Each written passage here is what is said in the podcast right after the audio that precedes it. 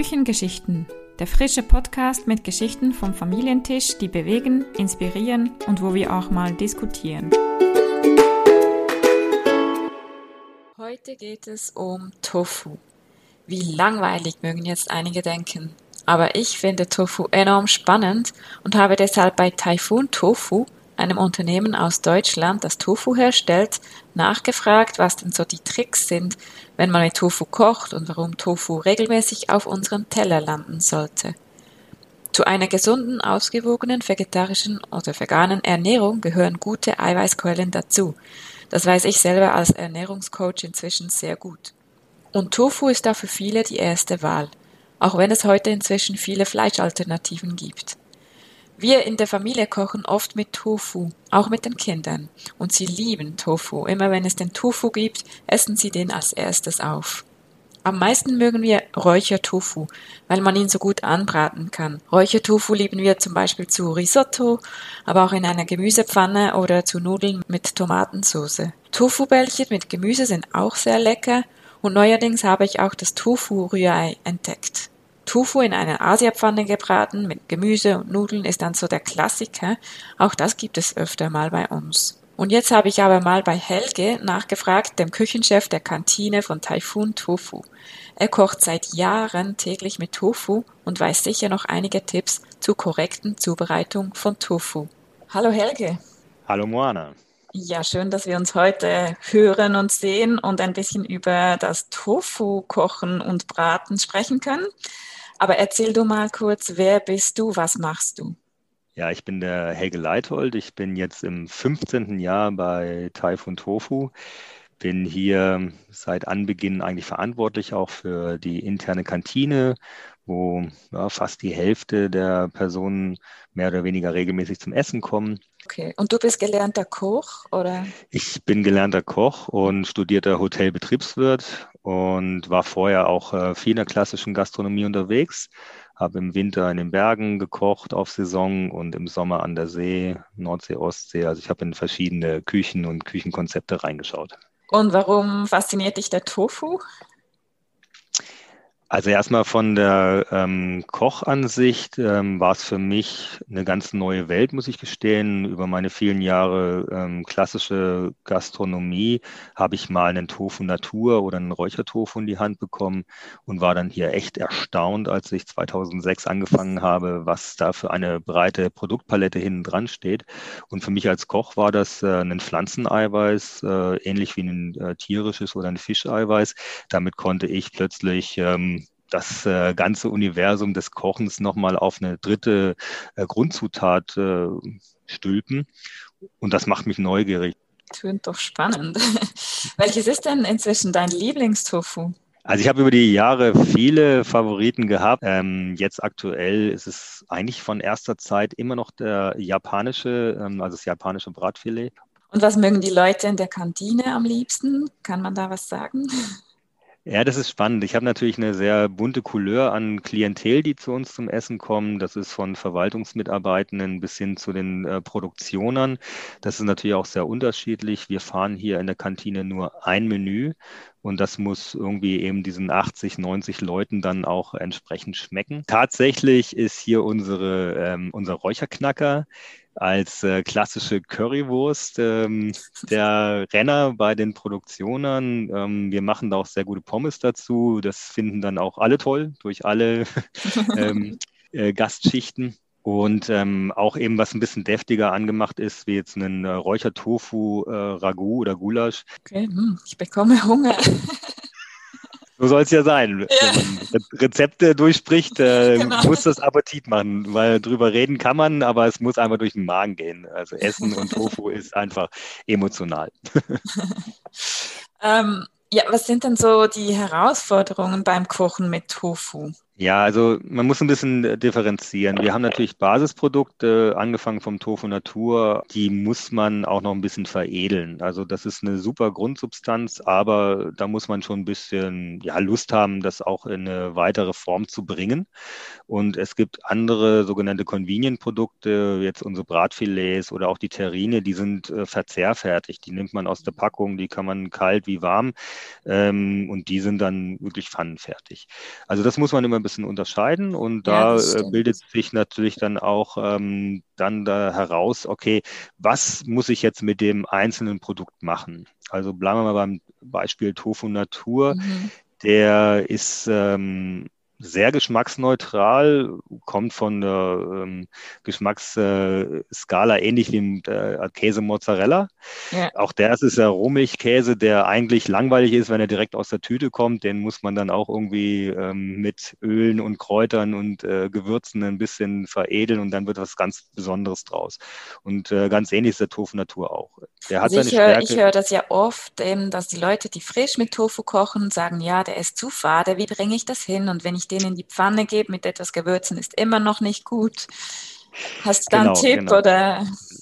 Also erstmal möchte ich das nochmal herausstellen, dass ich als äh, eben Weiterverarbeiter oder Veredler gerade das toll finde, dass er so geschmacksneutral ist, mhm. weil er bringt ein hochwertiges Eiweiß mit. Und jetzt kann ich da ähm, Gewürze und Gemüse, Aromaten dazugeben und die trägt er eins zu eins durch. Also er verfälscht sie nicht durch einen zu äh, dominanten Eigengeschmack. Mhm. Ähm, ich vergleiche es manchmal auch mit der Stevia zum Beispiel. Es war eine tolle Süße, aber die hat einen sehr dominanten prominenten Eigengeschmack. Oh, ja. Die trägt sich in einem Dessert durch, genau wie in einem Kaffee. Das muss ich nicht immer haben. Ja, mhm. weil dann kann ich auch einen Aromatee trinken, wenn ich eben in diese Richtung Stevia gehen will. Also finde ich das eigentlich toll bei einem Tofu, der durch seine ursprüngliche Neutralität einfach auch prima sich vermählt und dann die anderen Sachen nach vorne trägt und dran das Eiweiß ähm, als Potenzial hat. Ja, ich habe trotzdem so eben diese Erfahrung gemacht, dass die Leute, die es nicht so mögen, die den Tofu nicht so mögen, den, daneben sagen, ja, das schmeckt ja jetzt immer noch irgendwie nach nichts. Wie lange muss man denn so einen Natur-Tofu marinieren zum Beispiel? Das ist unterschiedlich, äh, wo man hin möchte mit dem Gericht. Wenn der Tofu erstmal aus der Verpackung kommt, hat er noch so sehr viel äh, Eigenmolkeanteil, also ist sehr nass. Mhm. Wie, ein, wie ein Schwamm kann man sich das vorstellen. Ich nehme dann entsprechend immer ein, ein, ein Küchentuch, ein Zellstoffpapier und dann presse ich ihn richtig nochmal aus, okay. dass er etwas trockener wird. Dann ähm, kann er in eine Marinade gebracht werden und saugt dann sozusagen wieder Feuchtigkeit auf und dann trägt sich auch die Marinade tiefer nach innen. Und wie lange marinierst du? Das ist äh, abhängig, ähm, also wenn ich jetzt einen Tofu 200 Gramm zum Beispiel nehme als Beispiel mhm. und den nochmal in der ähm, Länge halbiere, als zum Beispiel als, äh, als Filet schneide, dann habe ich so ein 100 Gramm Stückle, was einen halben Zentimeter Dicke hat.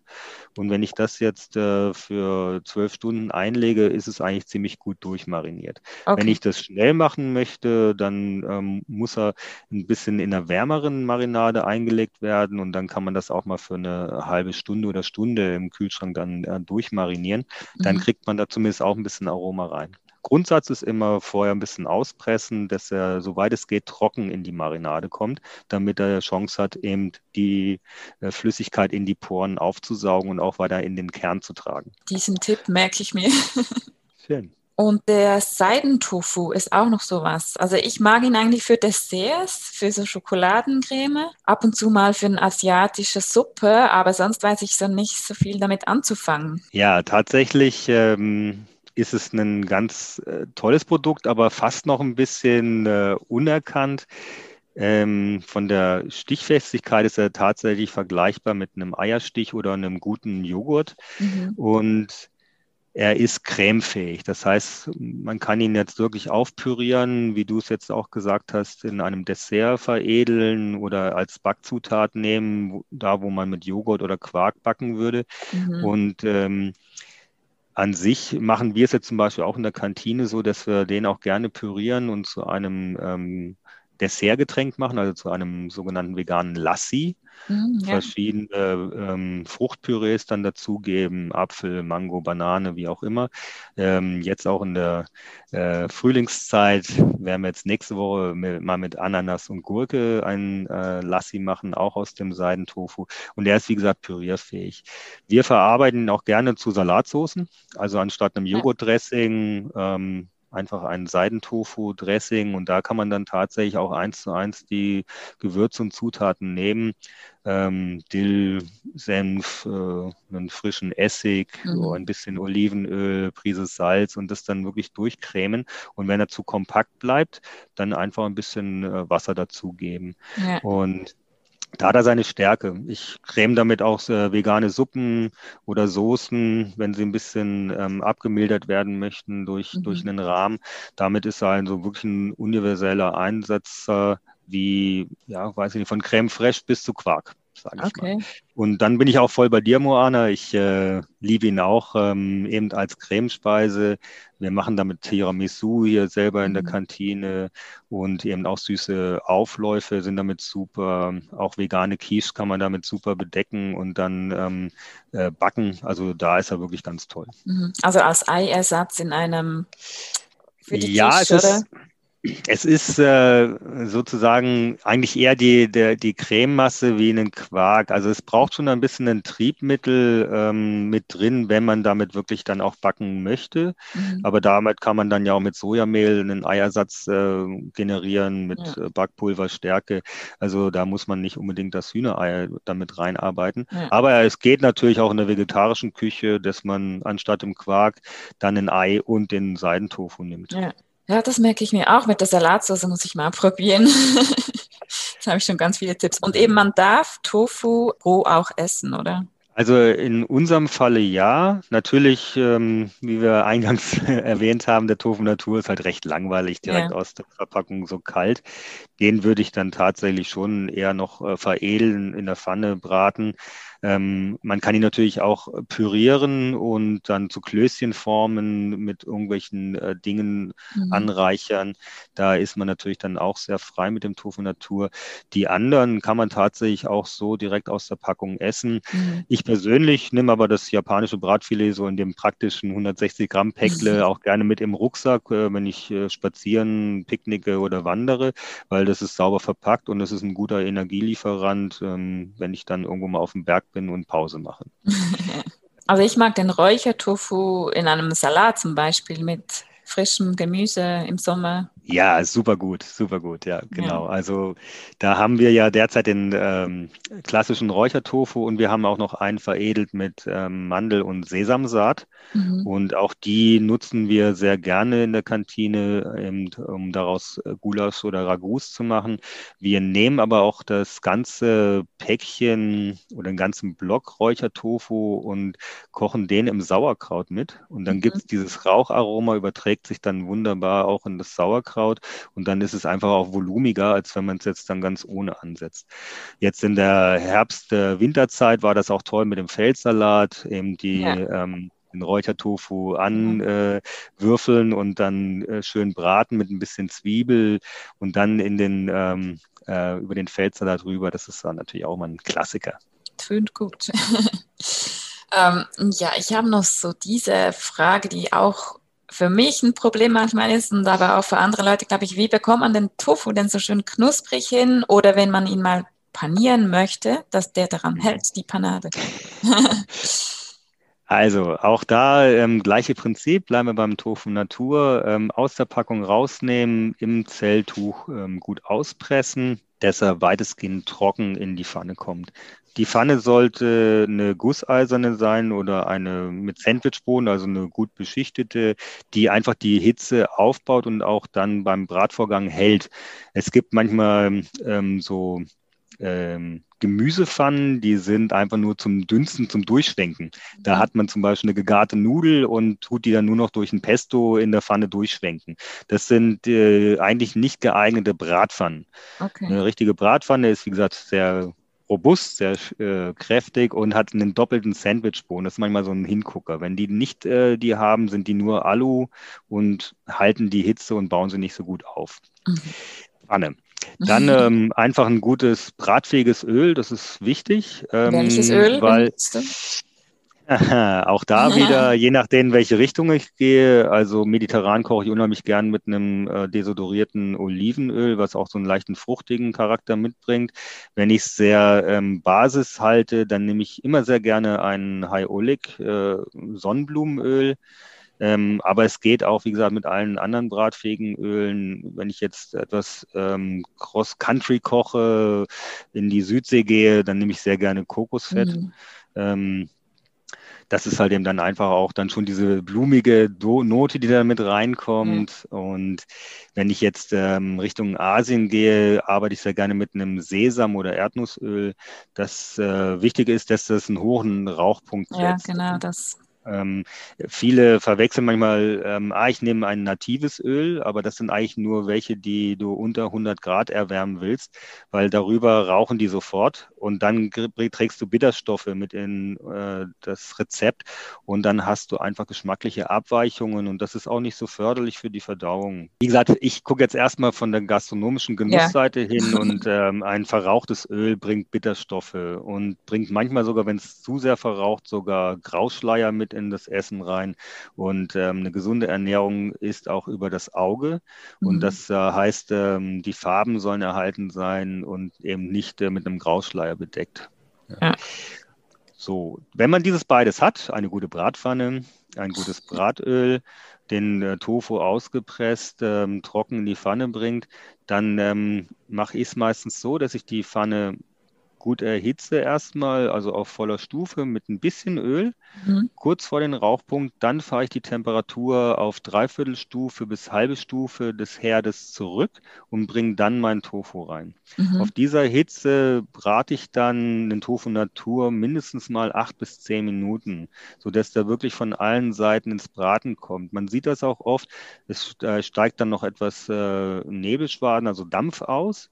Das ist einfach das Wasser, was aus dem Produkt Produkt dann noch verdampft, bevor er ins äh, äh, Rösten kommt, mhm. weil da noch zu viele Wasseranteile drin sind. Und ähm, deswegen eine gute Pfanne, die einfach die Hitze dann auch hält und dann kann man die super auf Dreiviertelstufe oder halbe Stufe Hitze weiter durchbraten. Okay.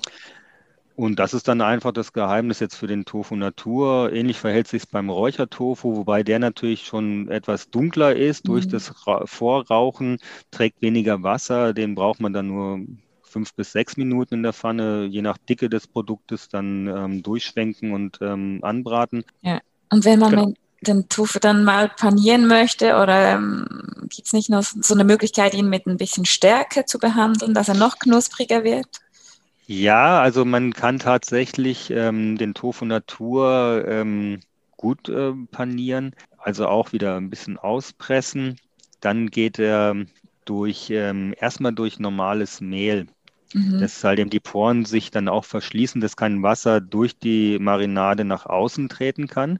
Und dann äh, rühre ich in der Regel ein Sojamehl mit ein bisschen äh, Wasser an, mache vielleicht manchmal auch schon ein bisschen Gewürze mit rein, etwas äh, Zitronensaft, das schon mal in dieser ähm, Feuchtpanade dann ein Aromaträger mit dazu kommt. Und ähm, dann ist es, ähm, wie gesagt, erst mehlieren, dann durch diese Eiersatz oder durch Originalei, wenn man das äh, vegetarisch machen möchte, ähm, durchwälzen. Dann gehe ich es in der Regel nochmal ins Mehl rein mhm. und wiederhole diesen Prozess. Mhm. Und dann erst am Ende gehe ich an meine Endzutat. Also ob ich jetzt das in Kokos dann wälze nochmal oder in Sesamsaat, je nachdem, oder einfach in den ähm, Butter, wie heißt es, Brotbrösel, ja. in Paniermehl. Das ist dann individuell. Okay. Muss ich dann auch mal wieder probieren, ob es ja. gut kommt. Also es gibt mittlerweile auch sehr gute Eiersatz fertig in den äh, Reformhäusern und in den Biomärkten. Das okay. sind so kleine Tütchen und auch da ist nichts anderes drin wie ein, Mehl und eine Stärke mhm. und ähm, dann rührt man das mit Flüssigkeit zusammen und ähm, auch das kann man natürlich zu Hause machen, dass man ein bisschen Stärke mit einem leichten Mehl dann verrührt, so dass es äh, ein bisschen etwas eine sämigere Konsistenz gibt mhm. und äh, das nach dem Menü Melieren des Produktes dann da drin wenden und das bleibt dann kleben, weil okay. es verbindet sich dann ja. sofort mit dem Mehlkörper und dann hat man eigentlich dann schon das Ziel erreicht und jetzt kann man es, wie gesagt, in Brösel oder in Saaten, Nüsse, wie auch immer wälzen. Und dann okay. sollte das auch dranbleiben. Super. Sehr gut.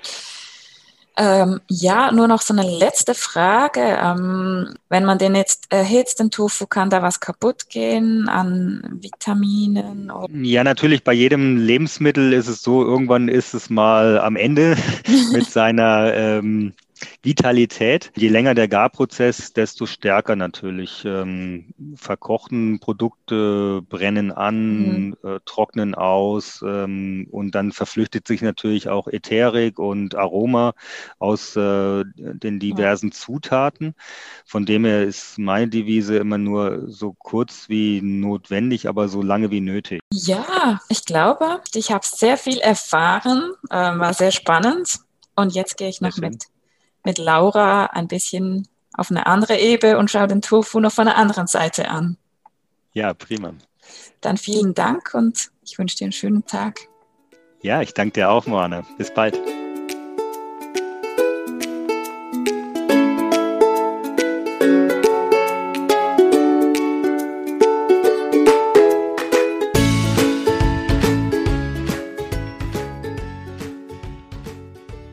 Das war nun enorm interessant und ich habe einige Tipps mitgenommen. Vielen Dank, Helge.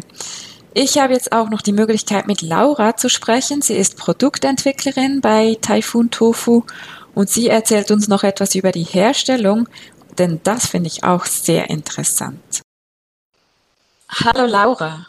Hallo Moana. Schön, dass wir uns auch noch ein bisschen über den Tofu und die ganze ähm, Entwicklung unterhalten können, weil jetzt habe ich vorhin mit Helge schon gesprochen und habe schon eigentlich fast Hunger, weil er mir schon so viele Rezepte und Tipps gegeben hat. Aber jetzt gehen wir den Tofu noch ein bisschen von der anderen Seite an und schauen noch ein bisschen hinein oder wie das halt läuft als Produktentwicklerin. Aber stell dich doch kurz vor. Ja, danke Moana für die Einladung. Ich freue mich total dabei zu sein. Ähm, mein Name ist Laura. Ich arbeite bei Typhoon in der Produktentwicklung. Bin seit 2019 im Team dabei ähm, und darf hier ähm, neue Rezepte entwickeln und an technologischen Umsetzungen mitarbeiten.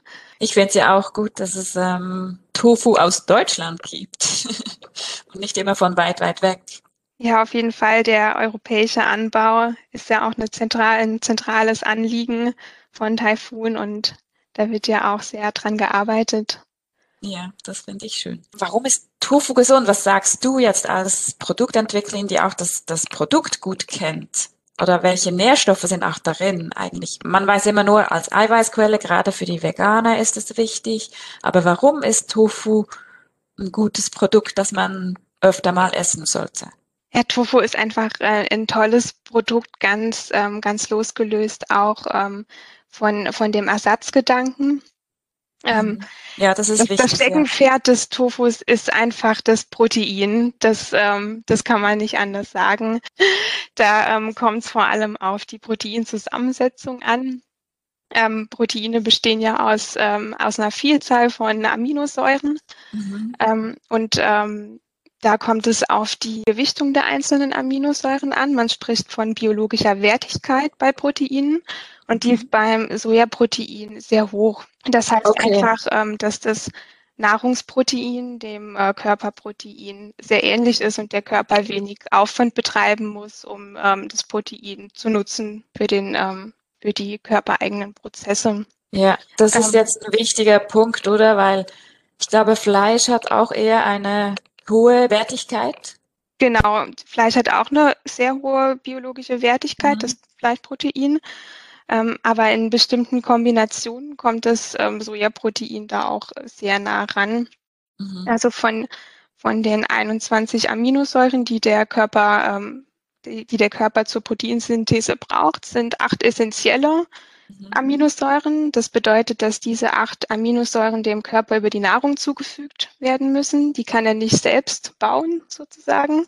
Ja. Und das Sojaprotein enthält viele dieser essentiellen Aminosäuren. Das macht ihn zu einer super Proteinquelle. Mhm. Vor allem in Kombination mit verschiedenen anderen Le Lebensmitteln, ähm, wie zum Beispiel Getreide oder Tofu und Reis oder Tofu und Kartoffeln erhöht man wieder die, die Wertigkeit, weil die ähm, Aminosäurezusammensetzungen der Lebensmittel sich gut ergänzen. Okay, also sollte man Tofu immer entweder mit Kartoffeln oder Getreide, am besten vielleicht Hafer oder so essen. Ist das so richtig?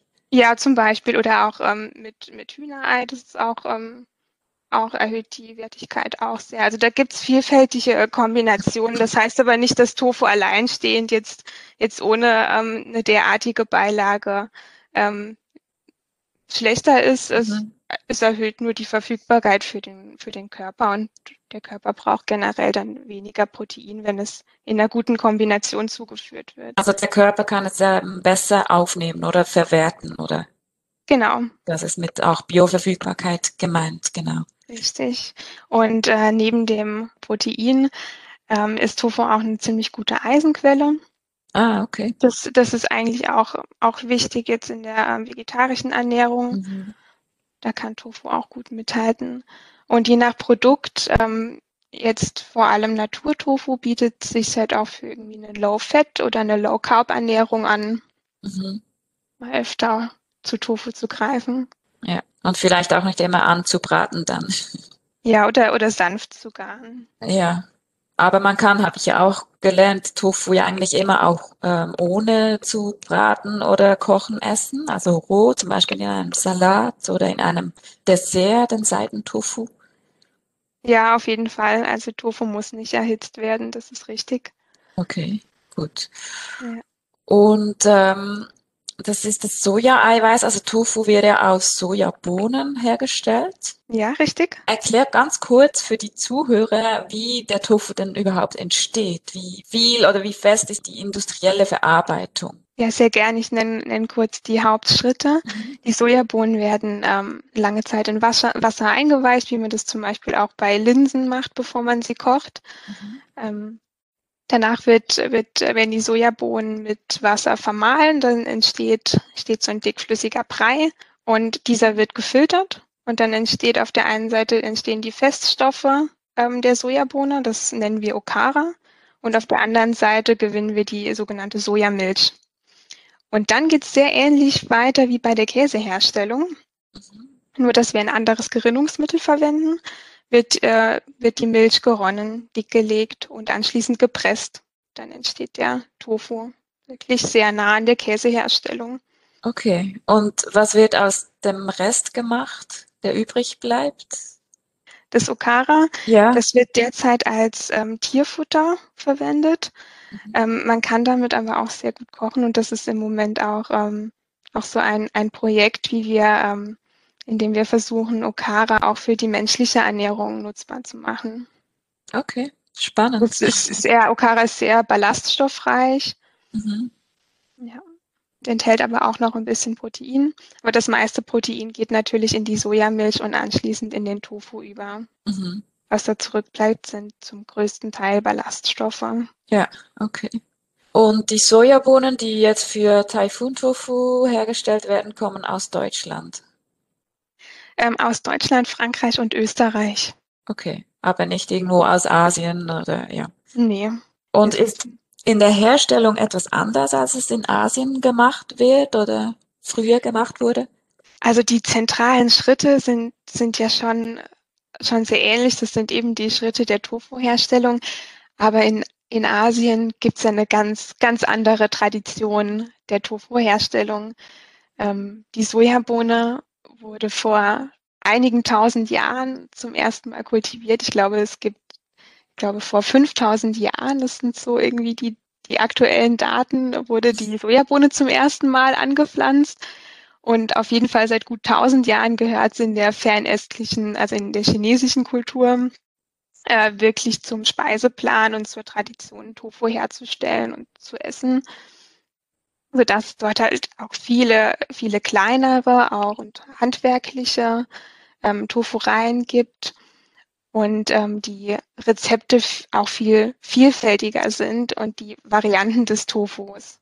Mhm. Und in, in unserer europäischen oder westlichen Kultur ähm, ist Tofu erst seit den 80ern so mit dabei und war da auch noch ein totaler Exot. Und jetzt äh, Jetzt nimmt das ganze Thema Tofu und Soja auch hier bei uns Fahrt auf. Das freut uns natürlich sehr. Ja, also ich mag ja Tofu auch wirklich sehr gerne. Und meine Kinder ja. auch. Und ich werde auch oft gefragt, eben ich ähm, arbeite ja als ähm, Ernährungscoach und habe meinen Mama- und Foodblog und werde oft gefragt, ja, dürfen Kinder Tofu essen und wie oft? Und äh, ist bei vielen auch noch so Unsicherheit da. Aber eben, also Kinder dürfen ganz gut und gerne Tofu essen, oder? Ja, also so für Kinder und Erwachsene ähm, sehe ich in dem Verzehr von Tofu in normalen Mengen absolut keine Risiken.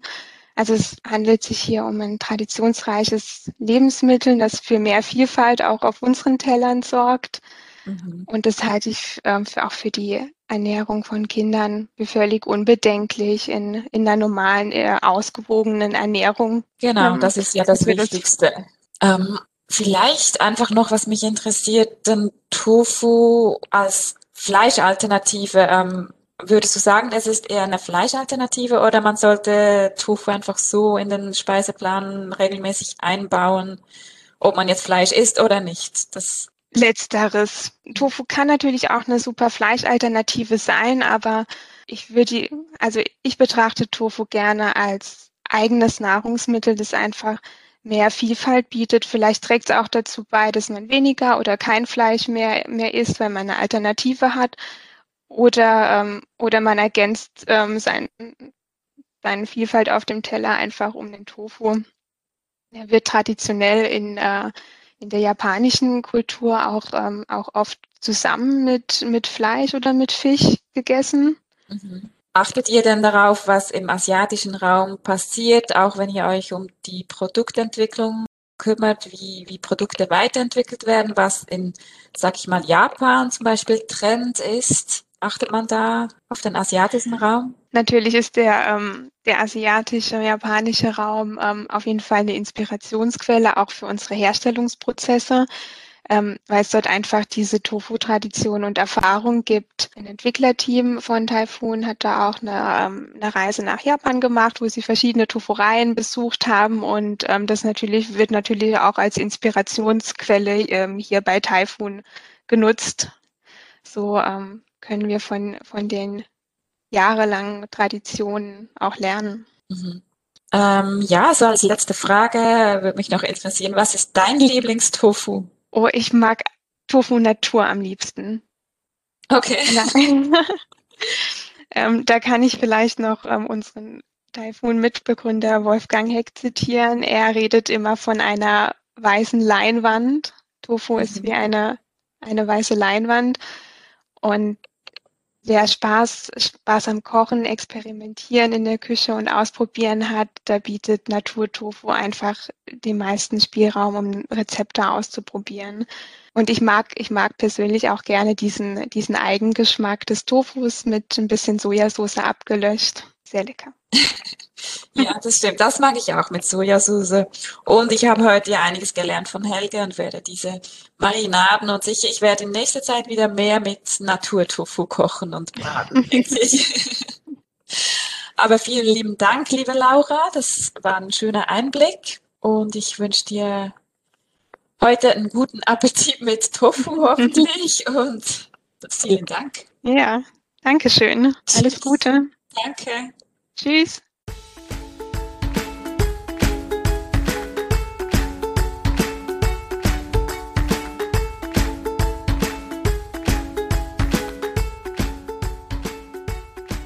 Das war nun sehr interessant und ich habe doch einiges gelernt.